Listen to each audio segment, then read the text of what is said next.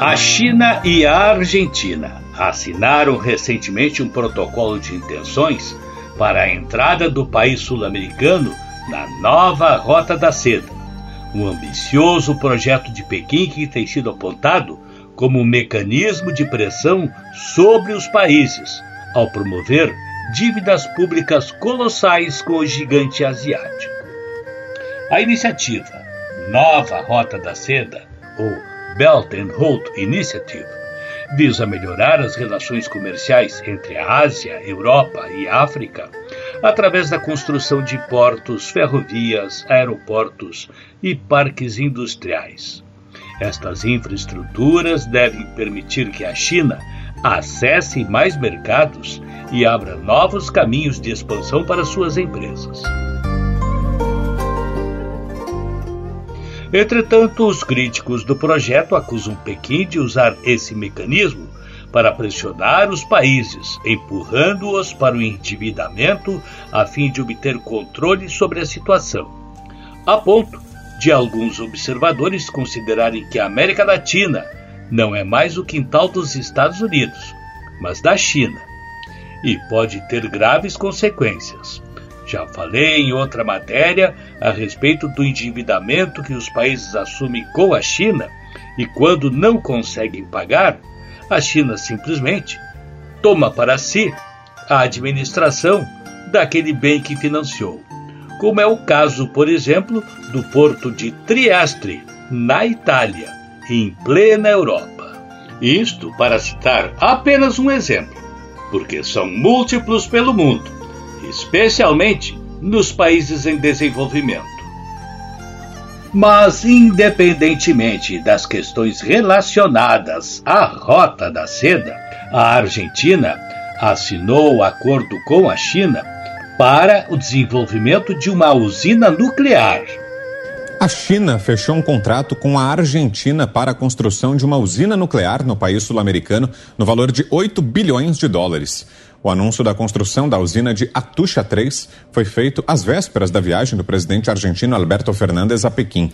O acordo nuclear entre os dois países estava estagnado desde o governo de Cristina Kirchner.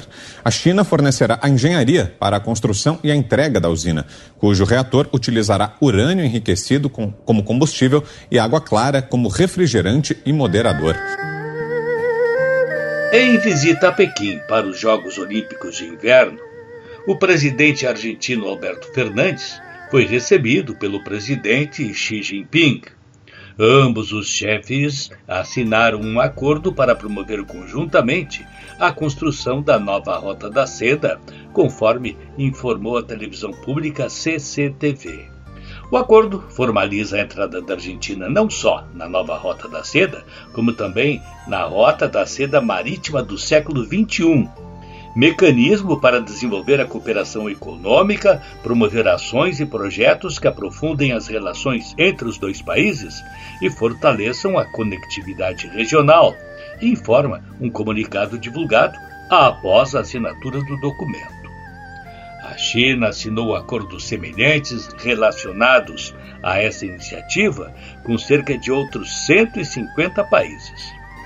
De acordo com o Ministério do Comércio chinês, as empresas locais investiram mais de 20 bilhões de dólares em projetos relacionados com a nova Rota da Seda no ano passado. Mas a Argentina, que teve o seu sistema de defesa praticamente todo destruído durante a Guerra das Malvinas em 1982, está agora se rearmando na compra de armas com a China. Hoje, quase 40 anos após o fim daquela guerra, a Argentina é apenas uma sombra do que era em termos militares. Incapaz até mesmo de operar caças supersônicos, com os argentinos adquirindo em 2019 cinco caças Super Etandar aposentados pela França.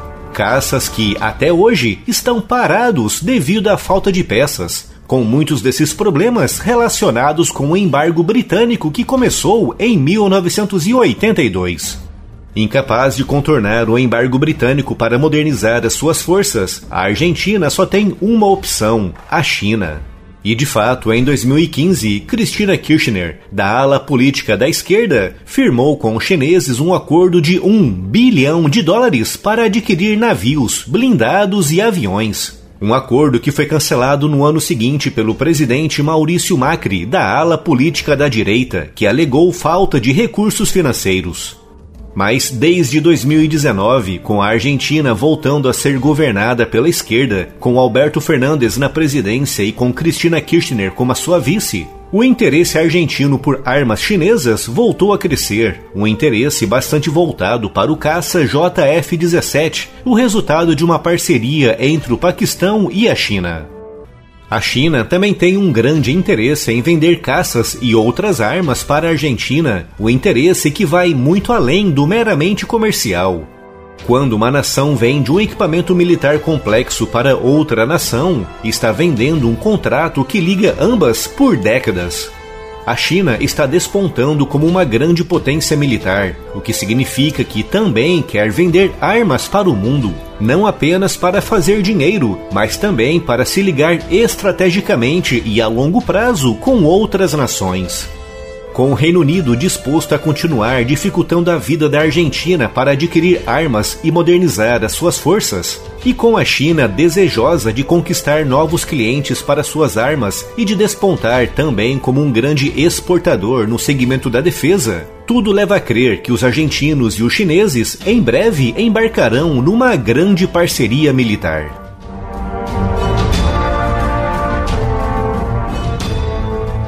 E neste ponto, é preciso estabelecer a ligação sobre outro interesse chinês na questão da nova Rota da Seda e a ligação, inclusive, com a venda de armamentos.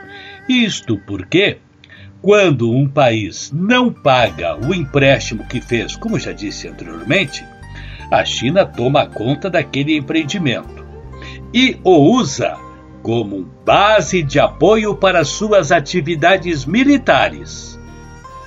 E neste caso, a China estaria colocando um ponto de apoio aqui em plena América Latina.